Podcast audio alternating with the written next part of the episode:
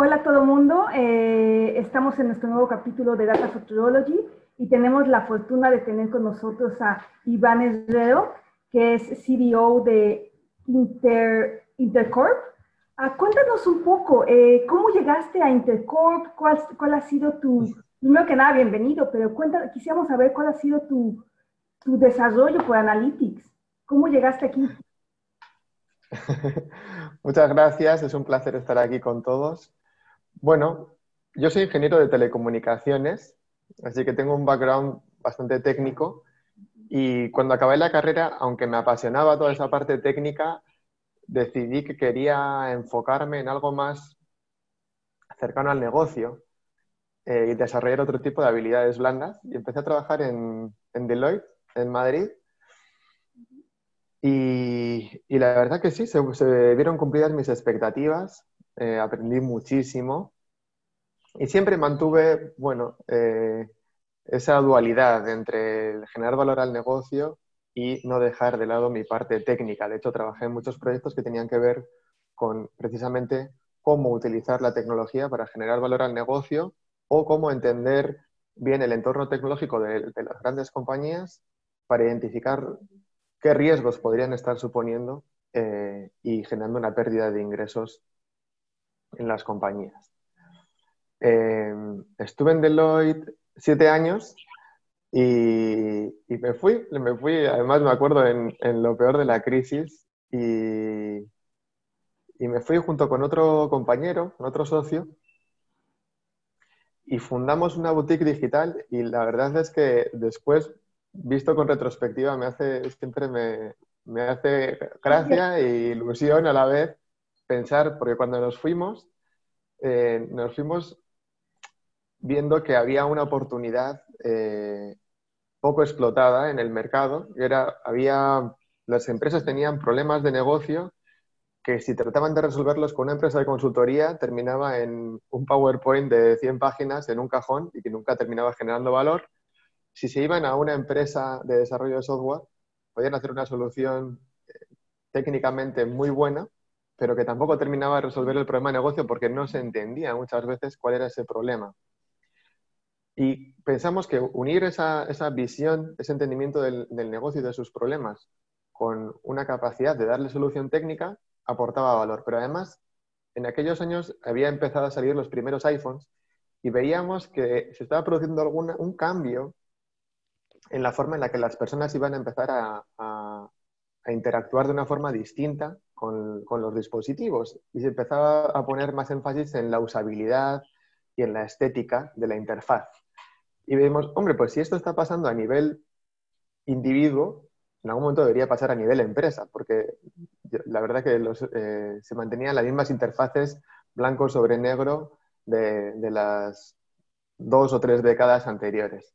Y con esa visión de juntar entendimiento de negocio, eh, eficiencia técnica y esa experiencia de usuario, dijimos, aquí creemos que puede haber algo. Y nos fuimos los dos, dos contra el mundo. Arrancamos en España, empezamos poco a poco y nos surgió en algún momento la oportunidad de viajar a Colombia de la mano de, PwC para hacer un proyecto similar al que a algunos de los que habíamos trabajado con Deloitte en España.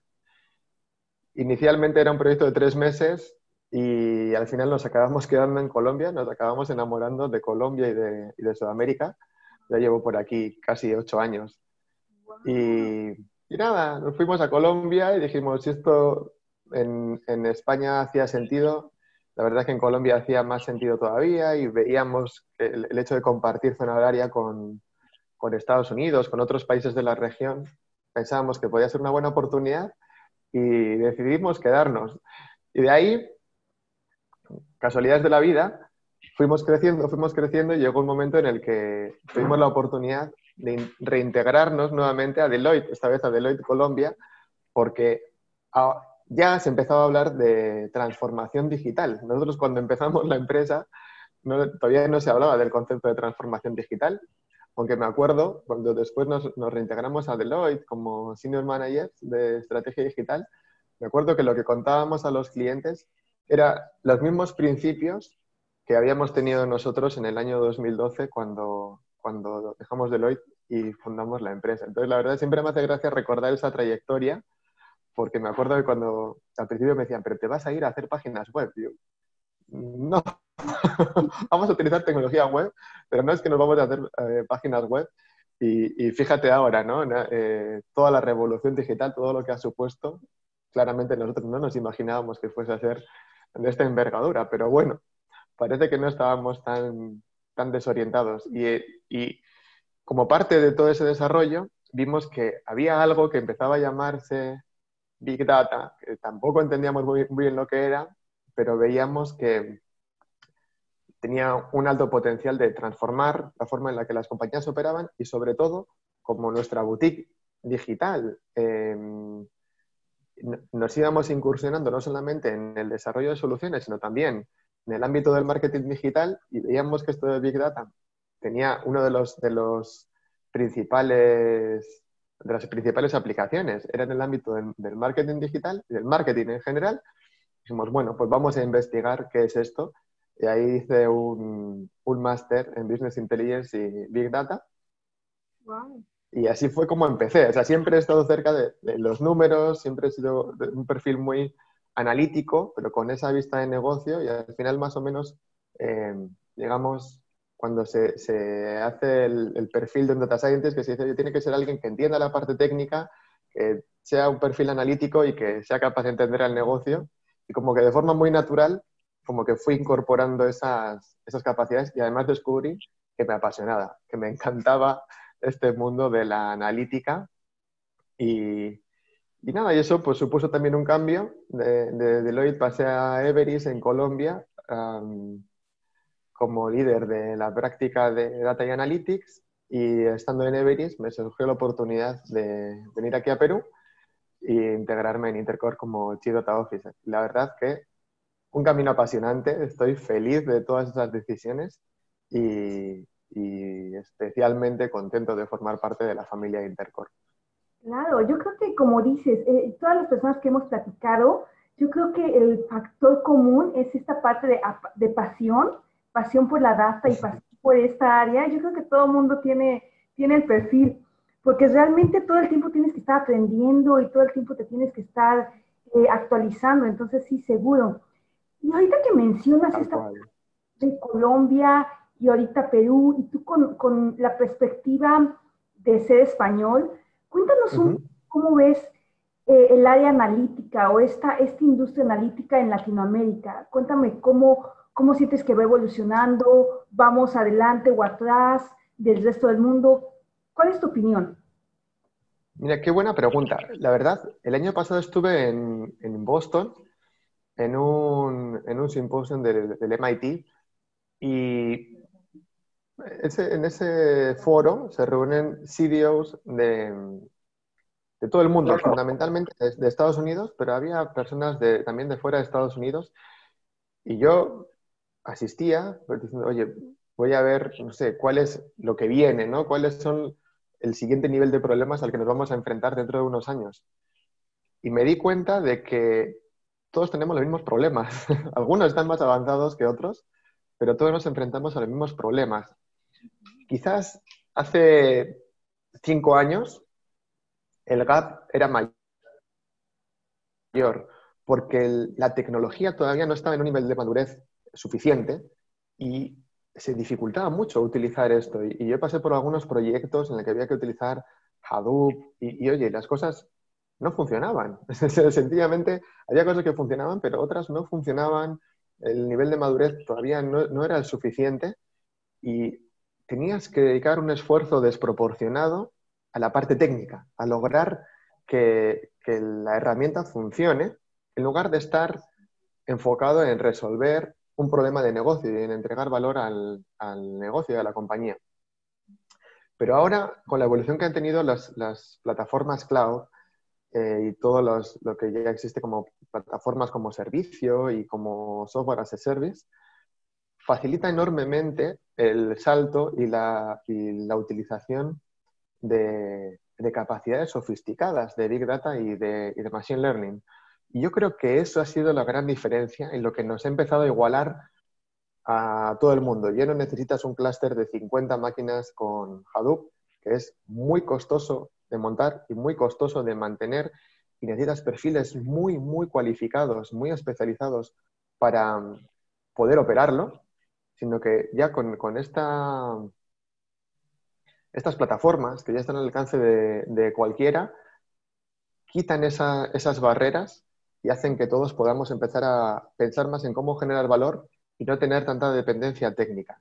Y eso creo que hace que todos estemos ya en, el mismo nivel de problemas y ya esos problemas han migrado desde una dimensión técnica hacia una dimensión humana. Todos coincidimos que lo más difícil, los mayores retos en esa transformación es la cultura, son las personas. ¿Cómo haces que alguien que ha tomado decisiones toda su vida de una forma empiece a creerle a un dato, a una herramienta analítica, a un modelo que no necesariamente comprende muy bien cómo funciona y que además es probabilístico. A veces va a acertar, a veces no va a acertar y si no quitamos el sesgo, eh, se, va a quedar solamente con las veces que, fracasa y va a pensar que entonces es mejor eh, la forma de tomar decisiones de cómo lo hacía históricamente. Cambiar esos hábitos es lo más complejo y es en lo que todos hoy en día, eh, independientemente de la región y de la compañía, eh, coincidimos que es lo más difícil. Algunos ya han recorrido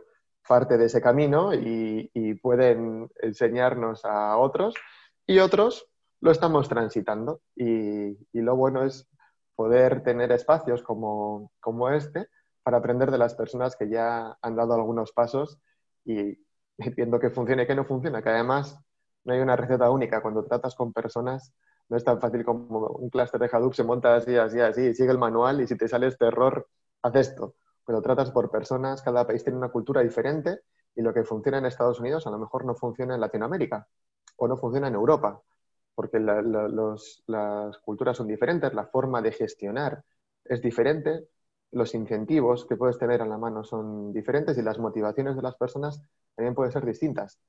Con lo cual, las palancas que tienes que utilizar en cada momento pueden ser totalmente diferentes. Y ahí está lo, apasionante de esto, ¿no? Que tiene parte de ciencia, pero también tiene mucha parte de, arte.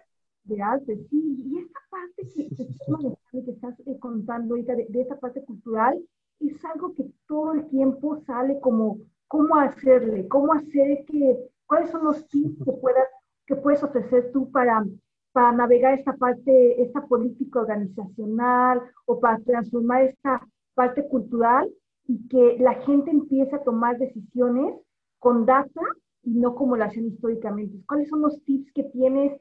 ¿Qué has aprendido? Cuéntanos. Lo, primero es tener paciencia.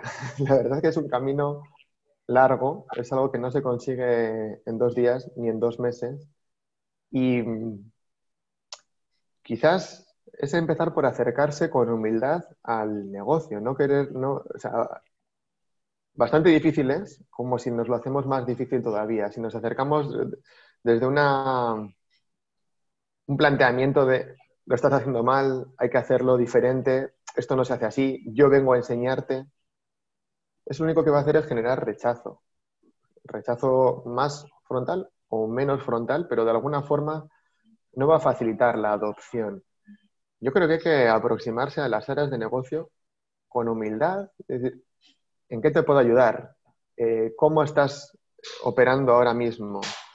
Y también creo que lo que en mi experiencia, lo que es esencial es incorporar capacidades de design thinking. Yo le llamo el pegamento entre la parte más técnica de cómo tenemos que estructurar la información y, hacer entender que hay que dar un paso adelante, tanto la parte técnica, que tiene que dar un paso adelante y no solamente cargar información en la nube, sino cómo estructura la información de forma que sea fácil por parte del negocio consumirla, pero también enseñar al negocio que tiene que dejar de solicitar datos y convertirse en, en su propio proveedor de datos y ser capaces de analizar la información de forma autónoma, hasta cierto nivel de sofisticación.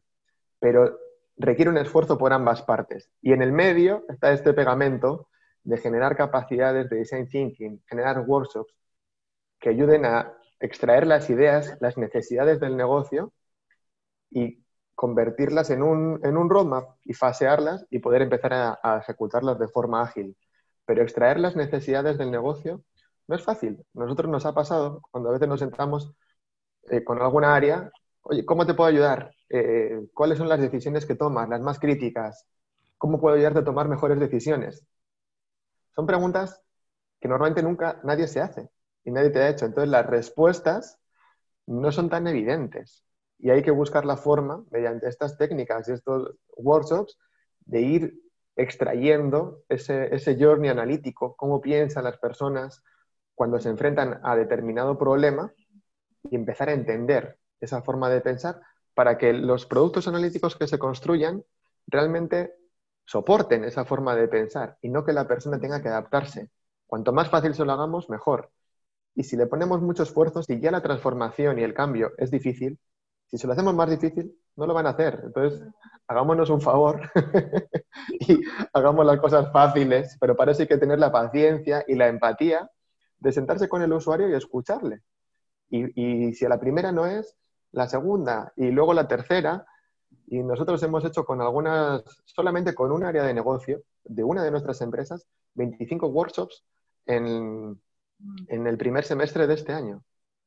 Pero ¿qué pasó? Que hemos generado capacidades y ahora mismo ese área ya ha construido 140 dashboards ellos solos y eso ya va a empezar a, escalar en toda la organización. Nos tomó meses, por eso hay que tener paciencia, em, pero hay que dejar las cosas en, un nivel en el que después puedan avanzar. Y no hay que escatimar tiempo ni recursos en conseguir crear esas capacidades. Si no creas capacidades, siempre lo que estás creando es dependencia. Y nosotros en Intercore, con 30 empresas, imagínate si yo lo que hago es crear dependencia en cada empresa. Sería un fracaso. Tendría pequeños quick wins que no serían sostenibles en el tiempo. Y nosotros lo que queremos es eh, que cada empresa vaya generando algunas capacidades. Otras las podemos centralizar mientras tanto, pero hay capacidades como la explotación de sus propios datos que tienen que estar en las empresas y no centralizadas en la empresa, sino descentralizadas en todas las áreas de cada empresa. Y en eso, en eso vamos, un proyecto ambicioso, pero también apasionante y que enseguida, en cuanto logras romper esa, esa dinámica y generar una nueva forma de trabajo, es bien transformacional. Y, y se ven los resultados con claridad. Totalmente. Algo que, que nos ha funcionado a nosotros mucho es llevar al, al, usuario por el camino, siempre pedirles, pedirles eh, opiniones, siempre decirles, vamos bien, estás entendiendo esto, eh, ¿qué opinas? Porque de otra forma la adopción es imposible, como tú lo mencionas.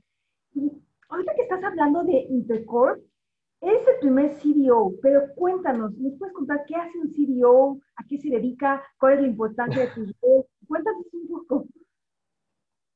Mira, la verdad es que tengo de reuniones prácticamente todo el día y, o sea, yo entiendo mi rol como un agente de cambio. Y eso es lo que trato de hacer todos los días, tratar de impulsar cambio en las organizaciones del, grupo. Y hay, digamos, como, como CDO, probablemente dos, grandes focos de acción. Quizás, quizás tres focos de acción. Por una parte, ayudar a los líderes de las empresas a que entiendan de qué hablamos cuando hablamos de datos, cuando hablamos de analytics. digamos, elevar el nivel de, data literacy porque nadie va a impulsar algo que no entiende. Entonces, es importante generar esos espacios para, que por lo menos exista un, nivel básico de conocimiento y que todo el mundo entienda, ah, oye, esto es gobierno de datos y por esto es importante. Esto es democratización de datos y por esto es importante. Y esto es machine learning y esto necesito. Y esto requiero en un equipo eh, para poder ejecutar proyectos de machine learning y productivizar y que esos modelos generen valor. Y no necesito solamente dos data scientists, porque eso va a fracasar. Me harán algunos modelos, pero no tengo forma después de integrarlo con otros sistemas.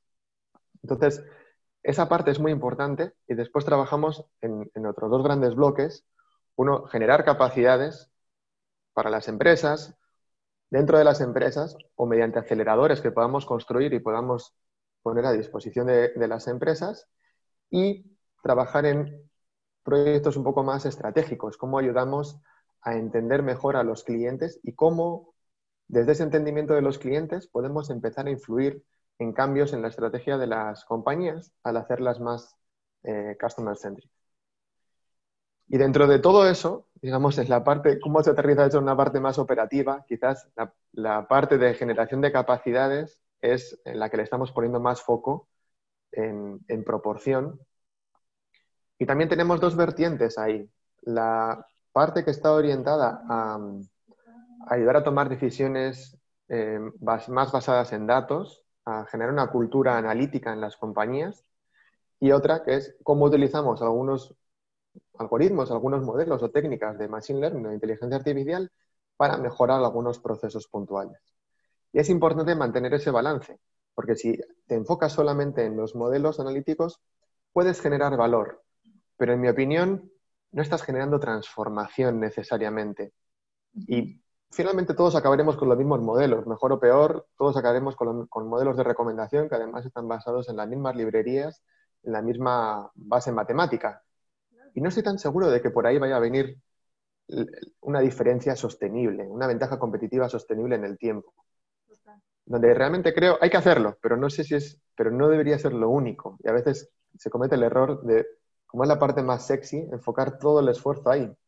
Yo personalmente creo que hay que poner mucho foco en la transformación, en transformar cómo tomamos decisiones, en que siempre busquemos un dato para tomar una mejor decisión y en esa parte de cambiar hábitos, y tomar decisiones por la experiencia a tomar decisiones con datos. Y eso implica cambios en tecnología, eh, upskilling en nuevas herramientas, puede implicar generar nuevas capacidades en, en las áreas tanto técnicas como de negocio, incluso que tengas que modificar incentivos, que tengas que cambiar estructura organizacional, que tengas que contratar gente, que tengas que crear equipos. Entonces, mucho más complejo. Es quizás un poco desagradecido esa parte porque es más difícil medir el impacto en el corto plazo. Porque las transformaciones siempre son difíciles de medir. ¿Y, y qué atribuyes que ha venido por la transformación o que ha venido por cualquier otro cambio del, mercado. Es bien difícil. En un modelo analítico haces un test A-B, lo mides, lo proyectas y, todos de acuerdo, ¿no? Y por eso a veces siempre digo que casi todo nos puede impulsar como CDOs o, CIOs, como líderes de, la estrategia de Data y Analytics, hacia la parte más sexy, Machine Learning, más, es más fácil medirlo, ¿no? Pero eso nos, lo veo como una trampa una tentación que tenemos que tratar de resistir y enfocarnos más en cómo vamos a transformar la forma en la que nuestras compañías operan, porque creo que ahí es donde va a estar el éxito de la sostenibilidad de nuestra competitividad en el largo plazo. Totalmente. Y como ves, no me aburro. Muchas cosas para hacer. Qué bárbaro. Y esta parte que tocas me encanta, porque yo creo que que todo mundo se basa mucho en esta parte de sexy. Yo me acuerdo que cuando, cuando empecé mi compañera de que, ¿qué machine learning algoritmos vamos a hacer? Cuéntanos, ¿cuántos modelos vamos a tener? Y, y, decías, no, espérame, tienes que empezar por esta transformación, tenemos que empezar a educar. Y esto me llama mucho la atención. ¿Tú cuáles crees que sean los factores más importantes? Ya mencionaste varios, pero ¿cuáles crees que sean los más importantes para tener una transformación? Los más importantes para tener una transformación exitosa. Claro, claro. Eh, Asumimos el éxito. una pregunta muy, muy difícil, yo lo, yo lo comprendo porque, como dices, es más arte que, que, la receta, o sea, no es como en Hadoop, como, como lo, lo, planteaste antes, no es como en Hadoop que dices, ok, haces esto y si te desvías, bueno, lo, lo corriges así, y no es más arte. Entonces, esta parte del arte es, la parte que todo mundo eh, como que tiene un poco de fallas o como que están un poco, a veces hasta, hasta miedosos y, no lo hacen. Entonces, tú te, estás enfocando mucho en la transformación.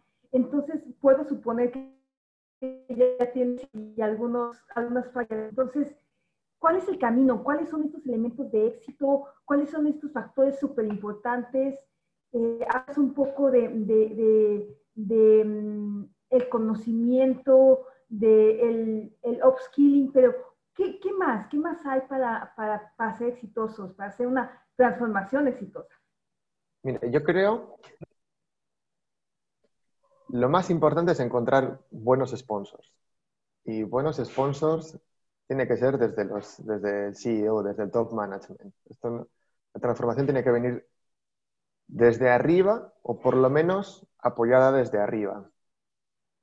Si no es imposible. Entonces, lo primero es encontrar un buen sponsor eh, dentro del comité de gerencia de la C-Suite.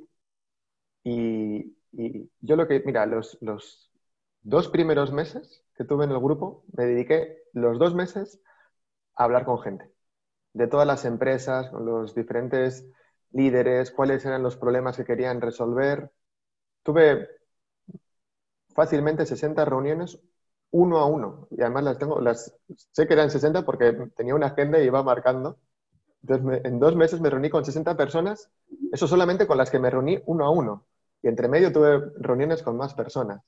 Lo primero es, entender cuáles son los problemas y, identificar esos sponsors, esos que cuando hablas con ellos les brillan los ojos, em, que te invitan, oye, ¿y por qué no hacemos una, por qué no me dices con quién puedo hablar más? Eh, para tratar estos problemas que tienes. Y entonces necesitas ese sponsor principal, pero también necesitas después un sponsor en la segunda línea que veas que yo defino el mejor sponsor es alguien que tiene que tener un, cierto nivel de frustración, ¿no? Alguien que quiere hacer cosas pero no puede porque no tiene los medios o que le han prometido muchas cosas eh, eh, y, nunca han funcionado. A veces es un poco difícil porque, y me ha pasado, es como que tú eres otro que viene aquí a prometer y vas a acabar como, todos, como los tres o cuatro anteriores que han pasado por aquí prometiendo y que luego esto nunca ha acabado en nada. Entonces, también hay que ser cuidadoso con lo que se promete. Eh, y, con y hacer equipo con ese sponsor, decir, oye, vamos a trabajar en esto, no va a ser fácil, pero necesito que tú estés convencido, yo voy a poner de mi parte, le vamos a poner foco, vamos a poner equipo, vamos a romper las barreras internas que haya que romper. A veces hay ciertos divorcios entre las áreas técnicas, las áreas de negocio, y hay mucha, mucho trabajo de influencia, de hablar con unos, de hablar con otros, cómo vas acercando posiciones hasta que los vas, vas eh, alineando y, que se entienda que esto solo se va a lograr si trabajamos todos como, como un equipo. Y quizás eso es, ese es el, el, factor más importante y de ahí ser constante, no decaer. Hay muchas veces que me acuerdo que en algunos casos mi equipo me decía, Iván, esto no avanza, esto no avanza. No podemos rendirnos. Si, si, lo dejamos aquí, hemos fracasado. Tenemos que seguir y tenemos que también desarrollar cierto, como no sé cómo decirlo, pero ciertas habilidades psicológicas de, de entender cuando las cosas no pasan, no decir, oye, esta persona, qué, poco profesional que no hace esto. No. Y uno de los principales aprendizajes que yo he tenido es asume que el error no está en los demás, sino en que algo estamos haciendo mal nosotros. Que no estamos entendiendo bien sus motivaciones. Que para esa persona la ecuación riesgo-beneficio de hacer algo, algo nuevo no compensa. Porque si hace algo nuevo y le funciona, finalmente gana el mismo bono que haciendo lo que hacía hasta ahora, porque cuando ha hecho el presupuesto lo ha hecho haciendo lo mismo que hacía. Pero si hace algo nuevo y se arriesga y le va mal, pierde el bono. Entonces, ¿qué incentivo tiene esa persona para hacer un cambio? Entonces, el incentivo lo tiene la empresa, pero entonces el riesgo lo tiene que asumir la empresa, no la persona. Y cuando empiezas a entender eso, es como que el panorama cambia, porque ya no empiezas a ver tantos culpables y tantas personas bloqueándote y, sentirte tan solo, sino que, ah, ya entiendo, ¿no? Ahora entiendo. Lo que entiendo es que esta gente no va a cambiar nunca, o sea, no tiene el incentivo para hacer ese cambio. Y por mucho que yo, me, yo empuje aquí, no va a pasar. Tengo que alinear, alinearme más arriba, es decir, señor CEO, si esto te parece interesante, si este proyecto te parece estratégico, el riesgo de que no funcione lo tienes que asumir tú, lo tiene que asumir la empresa. Porque para la empresa, garantizar un bono estás hablando de, es una cantidad que la empresa no le mueve ninguna aguja, pero para la persona perder ese bono sí. Y sin embargo, la oportunidad de, generar un beneficio incremental es eh, más importante para la empresa que para, que para las personas que están en determinado cargo. Entonces, nos, nos llevó, eso fue uno de los aprendizajes del, de los primeros, del primer año y, y, nos costó mucho verlo porque generalmente tiendes a pensar, oye, esta gente, ¿por qué no hace esto? ¿Por qué no pasa? Frustraciones. Y cuando empiezas a entender a la persona y a ser más empático y entender las motivaciones, es donde empiezas a también identificar cuáles son las palancas que puedes utilizar para generar esa transformación. Nadie va a cambiar de hábito porque sí. Cambio de hábito es porque le beneficia de alguna forma. Y tienes que buscar dónde están esos beneficios para cada persona, porque además cada persona tiene una motivación diferente. Entonces, es, retador, es apasionante y también leer mucho. ¿no? Yo no soy experto en, gestión del cambio y, tenemos que estar permanentemente aprendiendo. Tú lo decías al principio, hay que ser apasionado porque tengo que estar permanentemente aprendiendo. Sí, pero no solo de analítica, no solo de datos. Yo quizás en el último, en el último año no he leído ningún libro ni de datos ni de analítica. He leído de marketing, he leído de cómo diseñar reuniones eficientes, eh, frameworks de gestión del cambio, porque esa parte es la, la más clave y la que normalmente no tenemos eh, los líderes que venimos con un background técnico, ¿no? Entonces... Las soft skills, totalmente. Y hablando de esto, esta parte ejecutiva y esta parte de los sponsors, algo que siempre, siempre, siempre me pregunto es, ¿cuáles son las mejores maneras para probar a las compañías el valor que tienen los, datos, que el, valor que, que, le puedes ofrecer con esta parte de analytics? ¿Tienes algún tipo, algunas algunas recomendaciones de qué hacer?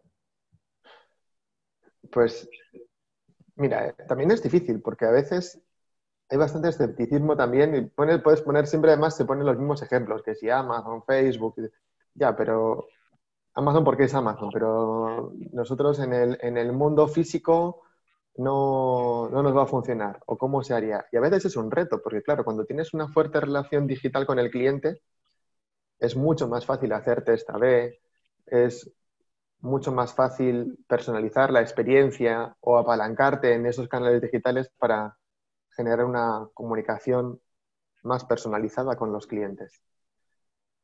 Pero también hay casos de, empresas no tan digitales que han generado eh, mucho valor para la organización y a veces es invitar a esas personas que ya llevan años recorriendo el camino invitarlos, que cuenten su experiencia, pero lo mejor, lo mejor es tratar de buscar algunos quick wins, buscar algunos proyectos, y a veces no es fácil, pero tratar de buscar algunos proyectos que empiecen a hacer ver, a dejar ver que existe un valor, que sí podemos tangibilizar el valor de los datos. Y a veces son iniciativas pequeñas, a veces lo que haces es mostrar la oportunidad, pero que hay un gap que tenemos que cubrir, bien sea técnico o bien sea de contactabilidad ya, problema de canal.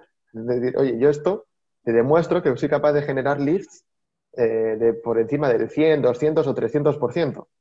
Ahora falta que seamos capaces de contactar al, resto de la base de clientes, porque si no, el impacto es pequeño, pero el potencial es enorme. Entonces, eso ya empieza a hacer, oye, efectivamente, el potencial es enorme, pensemos ahora cómo cubrimos ese gap, bien sea técnico, bien sea de contactabilidad, de, canal, de la forma que sea, pero ya hay una demostración de que hay una oportunidad tangible detrás de eso. Claro, si además no tienes ese gap, fenomenal, porque ya demuestras el valor directamente, Pero sí tenemos que enfocarnos, que es otro de los grandes retos, siempre en esa mirada de largo plazo de que tenemos que transformar la compañía, pero también el ser conscientes de que tenemos que ir generando caramelitos, tenemos que ir generando esos quick wins que vayan acompañando eh, esa transformación y vayan generando tracción y vayan, vayan demostrando que esto no es una promesa eterna, sino que efectivamente hay valor detrás de lo que se está haciendo.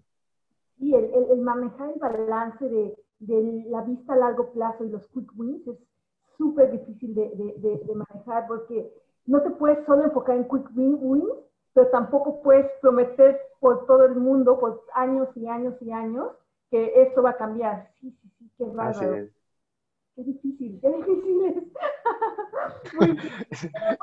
en, alguna, en, este, este summit que te dije que estuve en, Boston, hubo una persona, no me acuerdo realmente quién fue, pero una persona que dijo, era alguien de, industria, un, consultor, no sé si era Garner, pero eh, un analista transversal que y decía que, que, el rol de CDO era uno de los más complejos que había actualmente. Porque partiendo de la base de que muchas veces ni siquiera están claras las expectativas de, que tiene que hacer un CDO. Muchas veces le contratan y haz cosas, pero no, hay una expectativa tan clara, no hay una delimitación tan clara del rol.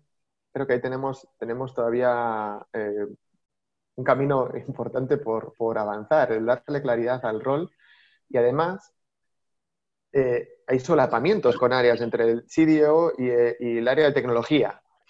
¿Qué haces? Entre si hay un área de analytics o no, si hay BI o no. Entonces, encima cuando te contratan, puedes empezar a estar solapándote con otras áreas que ya existen y dónde, cómo reasignas la responsabilidad y, cómo pasa eso de forma que nadie se siente invadido, sino que sea una colaboración.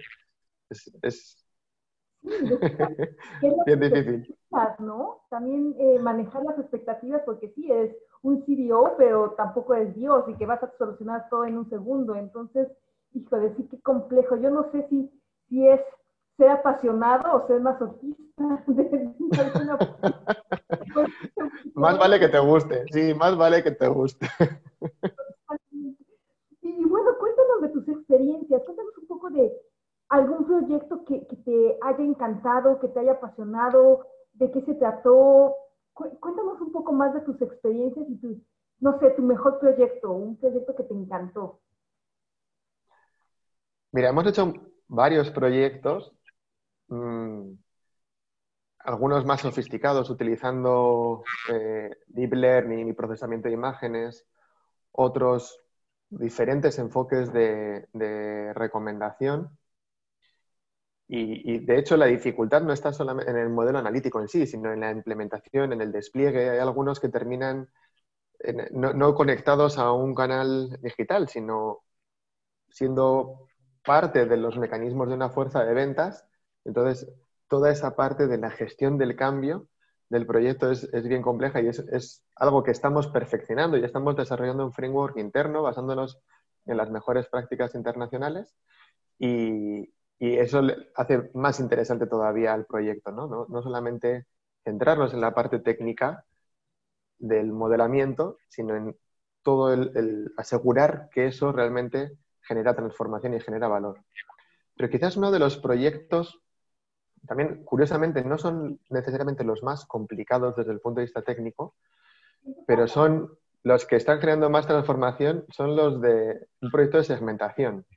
Proyecto de segmentación bien entendido, una segmentación, un proyecto de segmentación que nos puede durar cuatro o cinco meses, que parte de entender profundamente el negocio, de hacer un análisis avanzado de los datos, descomponer eso, digo, en, un puzzle de 100 piezas que después tenemos que empezar a, recomponer hasta que llegamos a algo que sea más o menos gestionable en la decena, en las varias decenas de, de segmentos, entre 20, 20, 30 segmentos y no termina ahí. Luego hay que caracterizarlos, luego hay que darle textura con análisis un poco más cualitativos, encuestas, cómo validas realmente los segmentos.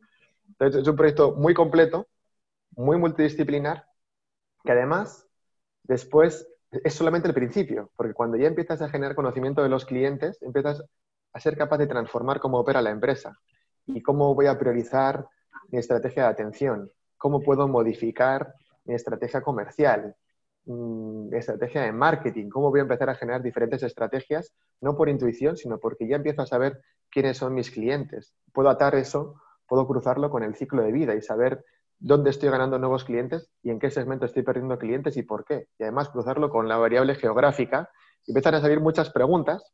yo siempre digo que los datos te dan preguntas. Cada vez que respondes una de esas preguntas es un insight y estás generando valor. Entonces, ahí tienes que también incorporar capacidades cualitativas, porque la respuesta generalmente es, tienes que ir al cliente a preguntarla. El dato te da la pregunta, pero el dato muchas veces no te da la respuesta. Entonces, es un proyecto que se vuelve, empieza un proyecto relativamente sencillo en la parte técnica, empieza a complicarse en la medida en la que tienes que empezar a entender al usuario desde la data cruda y, va evolucionando hacia algo que puede, puede transformar a la, propia compañía, a cómo está organizada, incluso influir en, la visión estratégica y realimentar la visión estratégica con la visión de los datos y, y cambiar por completo la organización. Entonces, la verdad, estos son proyectos que me gustan mucho.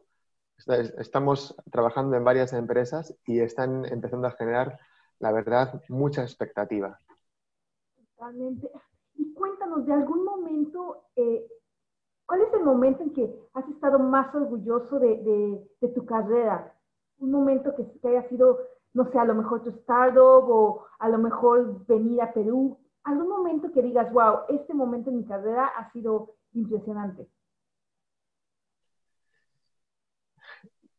Mm, quizás, quizás ha, habido, ha habido muchos momentos que recuerdo con, la verdad, con mucho cariño, pero quizás a mí lo que más me emociona es cuando una persona del, del equipo me dice que tiene una muy buena oportunidad en otra empresa, pero que decide seguir trabajando con nosotros porque siente que aprende todos los días, porque le encanta la cultura que hemos construido y porque, porque viene feliz todos los días a, a trabajar.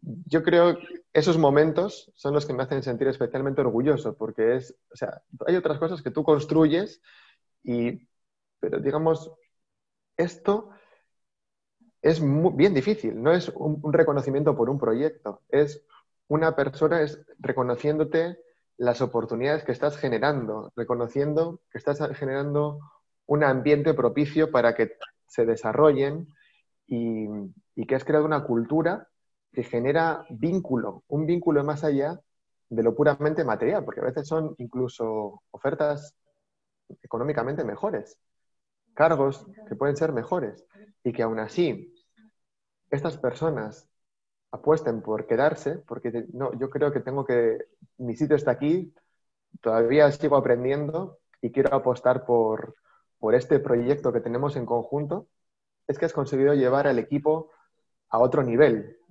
ya es, es, es un propósito, es una búsqueda de un propósito más, más trascendente que el, puro desarrollo profesional y, que, la, sola búsqueda de, un salario, ¿no? Y es algo que me parece difícil, complejo y, es lo que me hace sentir, la verdad, más, más orgulloso. Claro, y es, parte de lo que hemos estado hablando de, de que a lo mejor una de las fases más trascendentales y más importantes para Analytics es la cultura, ¿no? Entonces, esto que estás platicando sería el reflejo de, una buena cultura mm, analítica y organizacional. Sí, totalmente. Sin duda. Y cuéntanos algo más, eh, y ya casi para terminar, cuéntanos, ¿cuál es tu mejor consejo para los científicos de datos? O para la gente que está en, análisis, en analítica de datos. ¿Cuál es, ¿Cuál es tu consejo para ellos más importante? Porque hay mucha gente que va a ver este podcast y está iniciando en su carrera, es todavía no seguro de, ser científico de datos o está, está muy al principio. Entonces, cuéntanos, ¿qué consejo les darías este, a este tipo de gente, a esta gente que está en el inicio, que está viendo este podcast para, para como dijimos antes, aprender algo? Entonces, cuéntanos, ¿qué consejo les darías?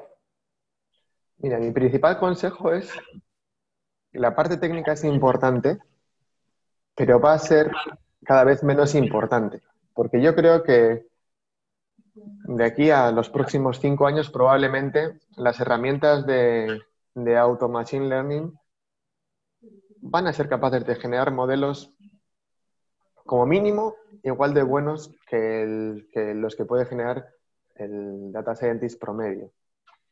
Entonces, es importante tener esa base de conocimiento para entender. Yo tampoco soy partidario de poner herramientas de caja negra eh, en las manos de los usuarios. Me parece peligroso. Hay que entender cómo funciona, porque si no, nos puede llevar a tomar decisiones incorrectas o generar un, un modelo solo porque sí. A lo mejor los datos están sesgados, y, incluso hay, temas éticos, ¿no? ¿Qué, data incorporas en, un modelo? Entonces, es importante conocer cómo funcionan esas, esas herramientas de automation learning para asegurarnos de que los datos que incorporamos sean los adecuados. Y además, muchas veces nosotros hemos hecho pruebas y metiendo los datos directamente, los resultados que se obtienen no son los mejores. Hay que hacer future engineering por fuera y después sí incorporarlos y ya pues eh, hacen el, modelo, ¿no?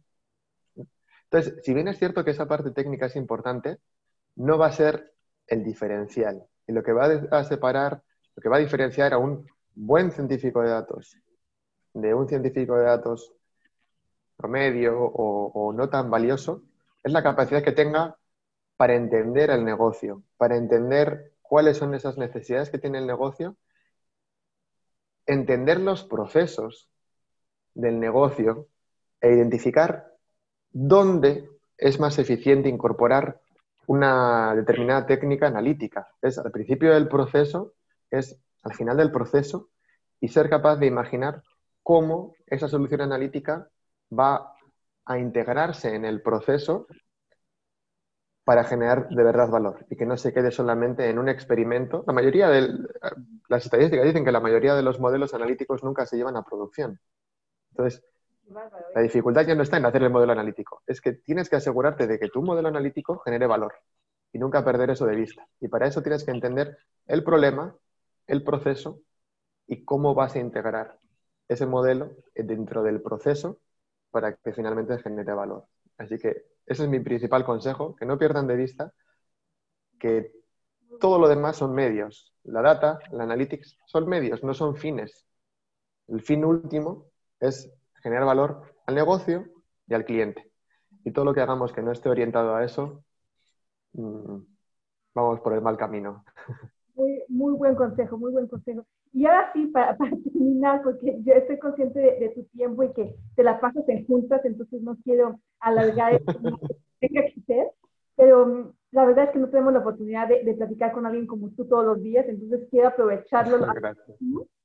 Entonces, cuéntanos un poco cómo ves el futuro de Analytics. Ya, ya lo platicaste un poquito en esta pregunta, pero, pero quisiera que andemos un poco más. ¿Cuál es el futuro que ves en Analytics? ¿Cómo, cómo ves eh, que vienen todas las innovaciones? ¿Dónde, ¿Hacia dónde vamos?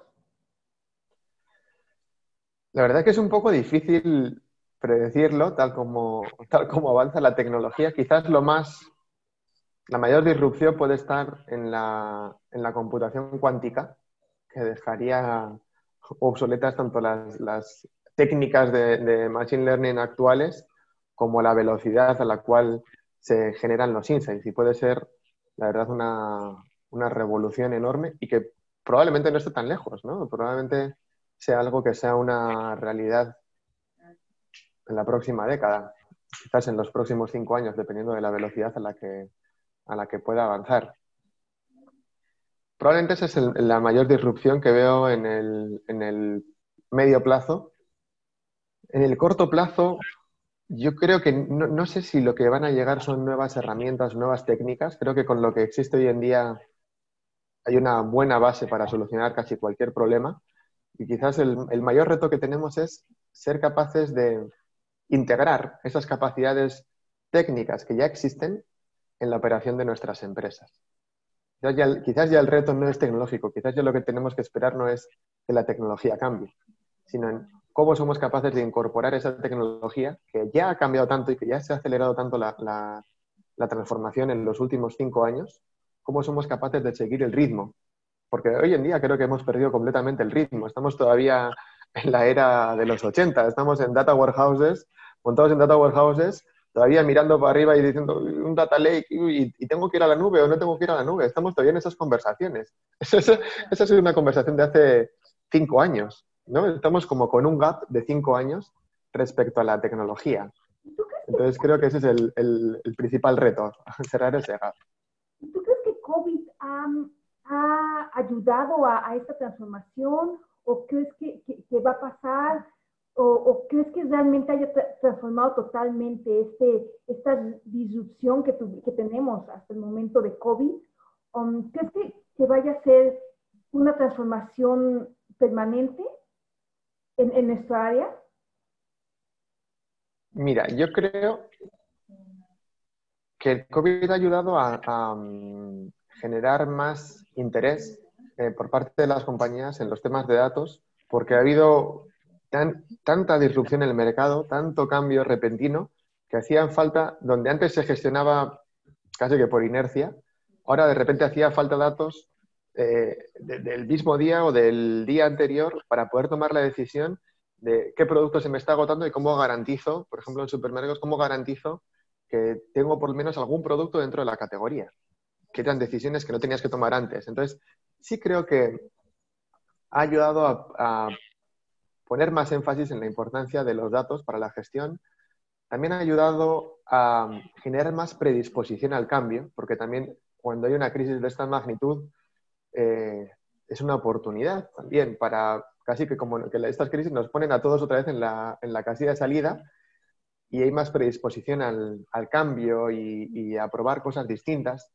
Cuando todo va bien, hay menos, menos necesidad de cambiar, lo que te decía antes de la ecuación de riesgo-beneficio, pero cuando tienes una disrupción tan fuerte en los ingresos como ha pasado en, general en todas las empresas, ahí estás más dispuesto a probar algo diferente, a ver si, porque ya partes de, una pérdida, ya sabes que no vas a cumplir el presupuesto cualquier cosa que pueda ayudarte, eh, pues eh, estás más, más abierto a, probarlo. Entonces, creo que eso ha sido la parte beneficiosa y para las compañías que lo, que, lo adopten, sin duda vas, van a salir reforzadas de, en, la era post-pandemia. Y el que no invierta y el que se quede diciendo, no, yo sigo operando como operaba antes, probablemente pierda market share y pierda competitividad. Wow, interesante, interesante punto de vista. Bueno, pues te quisiera agradecer porque ha sido una delicia platicar contigo. Muchísimas gracias por el tiempo que, que, nos, que nos dedicaste. Muchísimas gracias a ti. Muchísimas gracias por, por todas estas experiencias que nos compartiste. La, la, verdad es que aprendí muchísimo y espero que también todo nuestro público haya aprendido un buen. Entonces, muchas, muchas gracias. muchas gracias, Dave, por la, por la invitación. Un placer estar aquí con todos. Perfecto, muchísimas gracias. Gracias a todos que, que están aquí y nos vemos en el próximo capítulo. Bye. Chao.